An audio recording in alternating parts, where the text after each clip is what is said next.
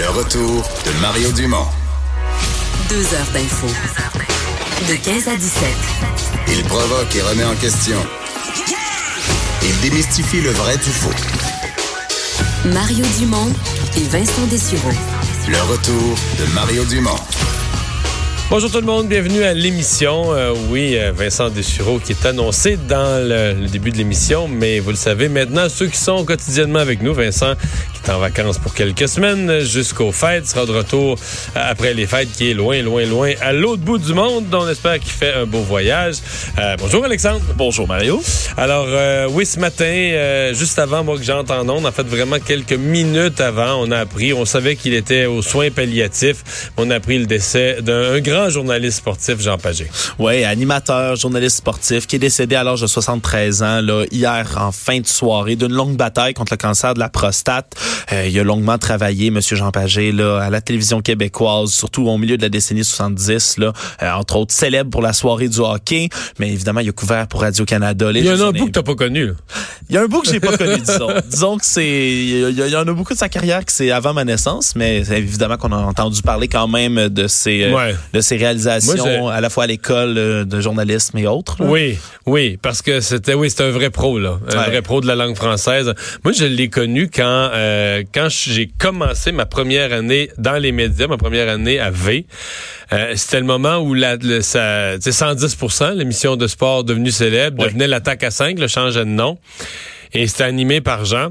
Et donc, euh, dans mon émission au quotidien, c'est un peu comme Jean-Charles fait les sports euh, ici à Cube. Ben, c'est lui qui faisait les sports à tous les jours. Ah. Et puis, mais moi, c'est parce que j'avais travaillé toute ma vie dans les médias en politique, là, mais pas comme animateur.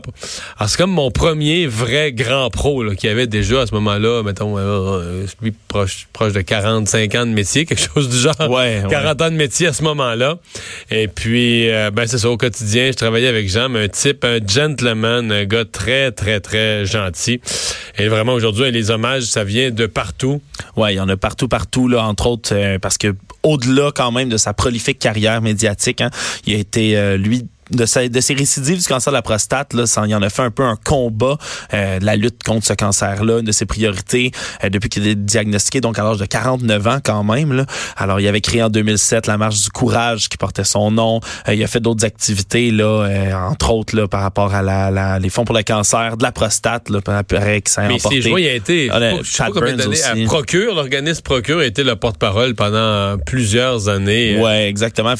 D'ailleurs, là, il y avait encore une activité annuelle là, en juin à l'occasion de la fête des pères aussi là-dessus. Donc, il en avait fait son, son, son, une de ses priorités, un de ses combats dans la vie. Et il avait reçu d'ailleurs la médaille d'honneur en mai dernier de l'Assemblée nationale, qui était remise par François Paradis, le Ouais. président de l'Assemblée nationale. Qui a dû aller lui remettre Ouais. à son domicile parce que Jean, Il à ce moment-là, était déjà. déjà. trop faible pour se déplacer, se rendre à l'Assemblée nationale. Euh, le président François Paradis, qui aujourd'hui, a, en lui rendant hommage, a, mis cette, a remis cette photo sur les réseaux sociaux de la remise de la médaille de l'Assemblée nationale à son domicile. Euh, un, un- un- un grand bonhomme et un... Tu sais, des fois, on dit ça, puis c'est quétaine, mais un, un chic type pour vrai, là, tu sais... toujours respectueux des autres, toujours là à 100% dans le sens qu'il arrivait, ses affaires étaient prêtes, il était toujours content d'être, tous les jours il arrivait à l'émission, il était content d'être là. euh, euh, donc c'est un vrai, euh, un vrai, un vrai chic type, un vrai bon gars. euh, qui euh, très respectueux des autres, très respectueux du public aussi, là, ce qui est pas euh, ce qui est pas banal dans notre euh, dans notre domaine. Alors, Ouais. toute sa famille. On connaît souvent le personnage euh, à la télé, derrière un micro, etc. Mais en plus, quand on a des témoignages comme ça qui racontent à quel point, au-delà de la vie professionnelle, c'était quelqu'un de, de, de- dans sa vie personnelle d'extraordinaire aussi. Et Roger Brulotte me relatait ça ce matin. Il faut dire de sur quoi, puis je le dis avec un clin d'œil, un sourire en, en coin en pensant à lui. Il a été quand même pendant des années au Québec pour les, tu le favori de ces dames là. C'est toujours, toujours euh, parfaitement vêtu, impeccable, sa chevelure, sa cravate parfaite, toujours bien habillé. Et euh, tu sais, il avait fier à lui. Puis je pense son côté, euh, une certaine empathie, un côté gentil là. Donc euh, beaucoup de, humain. oui, oui, beaucoup de mesdames là, qui euh, qui n'est pas nécessairement les fans de ces émissions de sport, mais qui étaient néanmoins des fans de, de Jean Pagé. Euh, l'accord euh, États-Unis-Mexique-Canada. Donc, euh, on s'est bien rendu compte hier en fin de journée, en fait, même à la fin de notre émission, euh, tout à coup, on a appris que Christian Freeland sautait dans l'avion en direction du Mexique, est arrivé en fin de soirée ou en début de nuit. On s'est rendu compte qu'il se, préparait quelque chose et on a tout compris ce matin. Il va falloir s'habituer à dire AUCM, AUCM au lieu de ALENA, une abréviation beaucoup moins euh, beaucoup moins pratique à dire, mais euh, qui là va être qui a été signé aujourd'hui là à Mexico. Euh, d'ailleurs, là après une longue année quand même de négociations entre le Canada, les États-Unis et le Mexique, ça a été annoncé aujourd'hui par le président mexicain Andrés Manuel López Obrador. C'est la version finale hein, des amendements qui ont été discutés justement entre les trois parties. Ça modernise de, de, de fond en comble le traité de l'ALENA qui avait été signé il y a quand même 25 ans par Bill Clinton. Euh, là, évidemment, ça crée, là, on se rappelle l'ALENA, c'est une zone de commerce, c'est presque 500 millions d'habitants qui bénéficient euh, de cette croissance économique-là autour de tout cela. Mais quand tu dis ça modernise, ça, c'est la vision du Mexique et du Canada. Mm Selon le président Trump, c'est pas une modernisation, c'est qu'on est passé du pire, l'ALENA, le pire accord Le pire accord jamais signé de l'histoire de l'humanité. À le meilleur accord de tous les ben temps. Oui, exactement. Grâce à lui, coup de baguette magique. Tu pensé au passage, là. Tu passes du pire accord, puis t'en changes un certain nombre d'articles, tu obtiens le meilleur. C'est ça un grand président. Ah, mais ça, c'est magnifique, c'est fantastique. Et qui d'autre que lui? Donald J. Trump pour réaliser pour ça. réaliser ça. Mais, Ceci dit, c'est une victoire pour lui aujourd'hui. Oui, quand oui, Parce que les démocrates ont obtenu certaines clauses. Dans le fond, c'est ce qui s'est négocié au Mexique, certaines clauses interprétatives, mais c'est ouais, entre autres sur les, euh, les, les, nouvelles législations de travail au Mexique, qui voulaient être certains que ça soit bien appliqué avant de le ratifier. C'est pour ça que les démocrates avaient été quand même réticents. D'ailleurs, euh, Nancy Pelosi, là, la chef de file démocrate au Congrès aujourd'hui, qui disait que cet accord était infiniment meilleur que celui qui avait été proposé au départ à l'administration, parce qu'on s'en souviendra, en fin novembre 2018, euh, ça avait été signé dans sa version dite initiale, mais il y avait juste le Parlement mexicain là, qui l'avait qui l'a ratifié là, pour l'instant. Donc euh, c'est certain que là ça va faire le tour un peu euh, de, de, des autres euh, des deux autres pays membres pour être signé définitivement définitivement.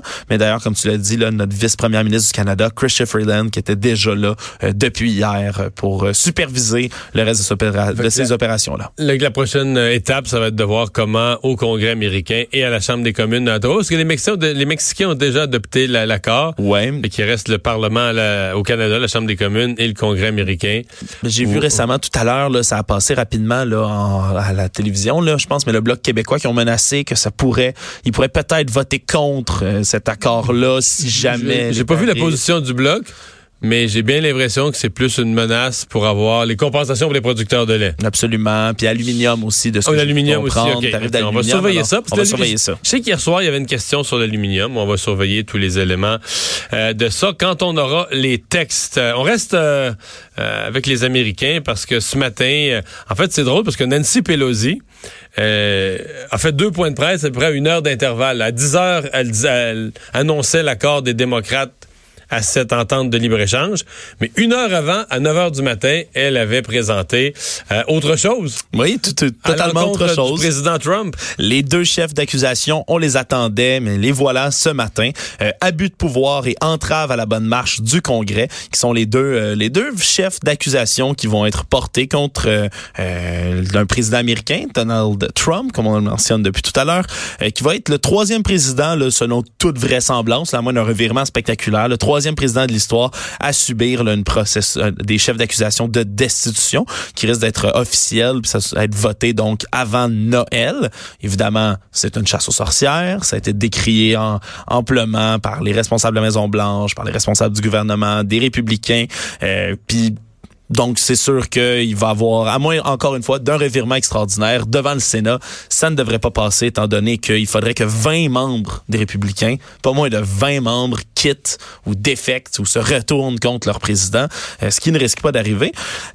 le seul bémol, le seul hic qui reste dans l'air, la question de suspension, en fait, c'est surtout que si ce, est-ce que ce procès-là, qui va s'amorcer donc devant le Sénat, probablement en janvier prochain. On entend encore des confirmations. Est-ce que ça risque d'être un procès rapide? Est-ce que les républicains vont dire euh, non, ça passe pas, c'est fini, that's it, that's all, on remballe? Ou s'ils risquent de faire durer un peu la chose pour donner quand même une, tribune à Donald Trump qui pourrait s'en servir presque comme un porte-voix pour euh, décrier là, euh, juste Parce des que choses. À date, on a l'impression que ce sont les démocrates qui veulent que ça passe vite.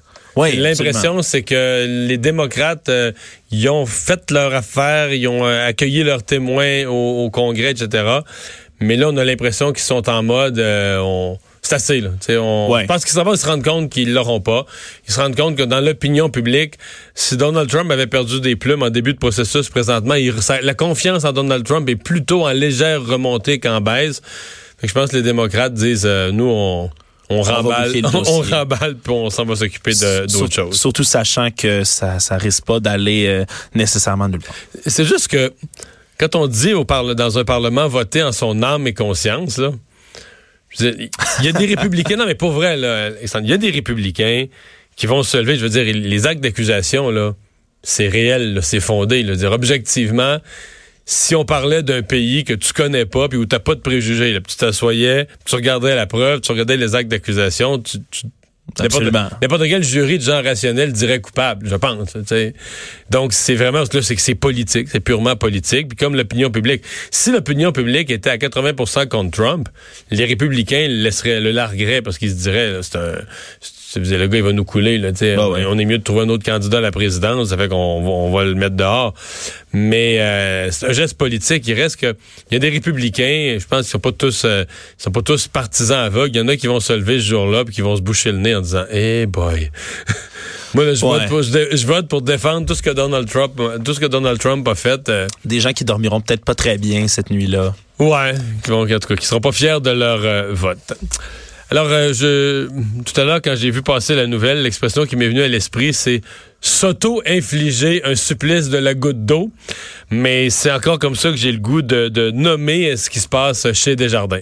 Goutte à goutte, c'est bien le cas de le dire. Une nouvelle annonce de, de Desjardins qui ont, qui ont, qui ont décrié cette fois-ci, qui ont annoncé euh, que les détenteurs de cartes de crédit cette fois-ci sont aussi touchés par la fuite de données qui avait eu lieu euh, plus tôt cette année. Là, on parle là évidemment que ces données-là auraient été volées, oui, mais qui n'auraient pas été transmises à un tiers, selon Desjardins. Donc, ça aurait été volé, mais ça se serait jamais acheminé, ça aurait jamais coulé euh, entre de mauvaises mains. Du moins, c'est ce que Desjardins disent.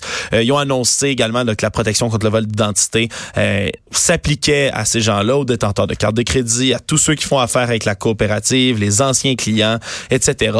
Donc, euh, une nouvelle annonce. Il y a d'autres détails qui vont sûrement suivre. Euh, on rappelle là, que plus tôt, là, dans les dernières semaines, il y avait limogé euh, un vice-président de l'exécutif, un premier vice-président, euh, qui avait annoncé également là, au début novembre que c'était pas seulement 2,9 millions euh, de- d'usagers de chez Desjardins qui étaient touchés, mais bien 4,4 millions, soit la totalité. Ouais. Par contre, mais, mais ce jour-là, on n'avait pas parlé des cartes de crédit. Là. Non. Tant qu'à faire, on aurait pu. Mais est-ce qu'on le savait pas? Est-ce qu'on avance dans l'enquête, on découvre des choses?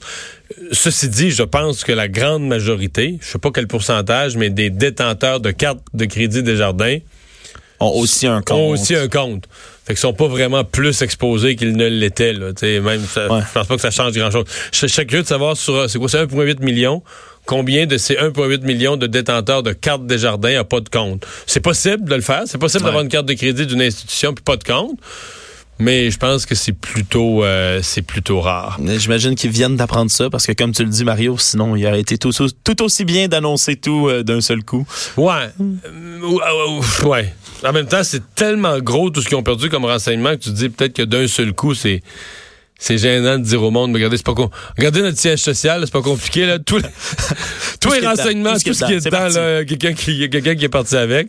Mais, euh, c'est- toute une mauvaise passe pour euh, pour Desjardins et je serais curieux de voir comment c'est l'image je sais qu'ils mesurent ça puis c'est des choses qu'ils gardent euh, un peu secrètes. Mais en fait non je pense que Jean-Marc Léger le sort une fois par année l'image de marque des compagnies tu sais les compagnies les plus Ouais, appréciées ouais, du public. ouais. J'ai hâte de voir l'image de marque de Desjardins qui était toujours quand même assez quand même malgré les critiques était quand même pas si mal placée j'ai hâte de voir l'impact de cette euh, de cette année-là là-dessus. Je reviens sur le sujet précédent, Yves-François Blanchet. En fait, c'est pas compliqué. euh, c'est juste, juste, juste au moment où on entré en onde sur Twitter où il a dit euh, si le gouvernement jette maintenant l'aluminium en pâture par-dessus la gestion de l'offre, le Bloc québécois votera contre la ratification euh, de ce nouveau et mauvais accord. Donc c'est la question de l'aluminium qui semble euh, qui semble. Est-ce que euh, monsieur Trudeau est-ce que l'aluminium va être négocié en marge dans un accord parallèle? Qu'est-ce qui se passe avec l'aluminium? Euh, madame Freeland je pense n'a pas encore parlé ou répondu à ça. Elle aura peut-être des réponses pour le bloc. Mais euh, c'est le dossier de l'aluminium donc qui pourrait compromettre l'appui du bloc québécois à la au nouvel accord de libre-échange. Ben, on l'attendait, euh, c'est confirmé. Euh, les bouteilles d'eau et les bouteilles de vin seront consignées. Oui, c'est la mise en place progressive là d'un réseau de dépôts pour récupérer là. Cette fois-ci, ce qui est nouveau, c'est le milliard quand même de bouteilles d'eau en plastique qui se retrouvent majoritairement dans des sites d'enfouissement chaque année. Ça a été, euh, c'est une annonce qui devrait le survenir là d'ici peu de la part du ministre de l'Environnement Benoît Charette. évidemment, là, on a parlé beaucoup de, de refonte du fond vert dans les derniers temps. Il y a le système de récupération des appareils électroménagers, la loi sur les arts protégés anticosti. Mais maintenant, c'est ce plan-là de consigne élargi. Euh, évidemment, on se rappelle que les bouteilles de vin étaient également consignées. Ça, ça avait déjà été annoncé. Euh, on parle de réseaux de dépôts spécialisés, euh, puis certaines succursales de la SAQ euh, qui récupéreraient tout ça. On en avait parlé, euh, en avais parlé plutôt à cette saison dans, à l'émission quand même, que c'est tout un casse-tête ben, de, récupérer toutes ces bouteilles. Moi, j'ai vraiment beaucoup de questions. D'abord, les bouteilles d'eau, c'est sûr que c'est un problème. Je pense par contre les bouteilles d'eau, c'est en forte baisse. Là. Je veux dire, je sais pas le nombre de bouteilles d'eau qui sont vendues. T'as des chiffres là-dessus? Oui, absolument. Mais selon selon ce qu'on comprendrait là, des, euh, des, des, chiffres qui sont en place, euh, pour ce qui est des bouteilles d'eau, il se vend 1,1 milliard de bouteilles d'eau en plastique. Ça augmente d'à peu près 8% de cette consommation-là par année. Ah oui. Mais il y aurait seulement 40 euh, qui se retrouveraient dans les centres de tri. Mais là, je suis étonné qu'il y ait encore une croissance. Il me semble des bouteilles d'eau, on en voyait il y a quelques années, on en voyait partout, puis on n'en voit plus nulle part. Tout le monde a des verres d'eau. Je, suis étonné. Tu me dis là, que les chiffres... C'est, ça, ça vient des, documents de Récit Québec non, je crois qui ça. sont révélés par la presse. Je ne mets pas ça en doute. C'est euh, puis c'est comme comme je disais c'est 40% de ces 1.1 milliard de bouteilles là, soit 700 millions de bouteilles qui se retrouveraient sites d'enfouissement, nature, euh, cours d'eau. Non mais l'endroit où les bouteilles d'eau se perdent, c'est pas compliqué là, c'est les c'est les lieux publics là. Hum. Je pense que les gens, ils s'en boivent un petit peu à la maison, mais une grosse partie des bouteilles d'eau se boivent dans des festivals, des lieux publics où il n'y a pas de bac de recyclage. Remarque, souvent on fait pas attention. S'il y avait un gros bac de recyclage, je pense que les gens mettraient des choses dedans. Absolument. Mais à place de tout, tout ce qu'il y a, c'est des poubelles. Puis on arrive à la fin du festival, on, remballe les sacs de poubelles. Mais euh, il va falloir que, va falloir que la consigne soit très élevée. pour 5 sous, là, moi, je pense que pour 5 sous, personne ne ramène rien ou très peu. Là. Oui, absolument. Mais on parle, c'est le 5 sous québécois est demeuré inchangé depuis plus de 25 ans. Hein? Dans, si on prend par comparaison, là, dans certains États des États-Unis, euh, l'Oregon, entre autres, lui, eux qui ont augmenté leur consigne de 5 à 10 cents. Euh, partout dans le monde, là, 80% des systèmes de consigne récupèrent les bouteilles d'eau dans le monde. Ah oui. Les statistiques, oui. C'est juste que si tu le mets à 10 sous, la caisse de 24 bouteilles d'eau, tu as 2 pièces et 40 de consigne. Oui. Puis la caisse de 24 bouteilles d'eau, elle se vend combien? 3 piastres à peu près? Ouais, mais... Euh, les, bouteilles, les bouteilles valent plus que valent plus que l'eau, valent autant que l'eau. Ben, remarque, si tu, ben, si tu mets à peu près cette consigne-là, qui, si elle vaut presque autant que la, caisse, c'est presque doublé le prix d'une caisse de bouteilles ben, d'eau. c'est ça que je dis. Ouais. Ben, bon, tu, peux toujours dire, tu peux toujours dire la deuxième partie, tu vas la revoir. Euh, ramène tes bouteilles, tu vas la revoir. Mm. Ben, ça peut être significatif peut-être pour dissuader des gens qui achèteraient. Ce qui est moins clair pour moi, c'est le verre. Ce qui est moins clair pour moi, c'est le verre. Parce que une des raisons pourquoi on veut sortir, pourquoi on veut euh, consigner, les, par exemple, les bouteilles de vin, on dit le verre est un polluant dans le bac de recyclage. Il, se casse, euh, il devrait même dire il se concasse. Euh, donc là, les petits morceaux de verre se mélangent aux ballots de papier, aux autres matières. Mais à ce moment-là, il faut vraiment que tu ramasses tout le verre. Il faut que tu consignes toute forme de peau euh, ou que tu demandes aux gens de le mettre au vidange. Tu demandes aux gens de plus mettre leur peau, de plus. Mais si tu si tu continues à mettre un peu de verre dans ton dans ton bac, mm. je comprends qu'en termes de volume, toutes les bouteilles de vin, tu vas avoir un verre. Ça, tu vas avoir du verre 100% pur là, à la SAQ, c'est parfait.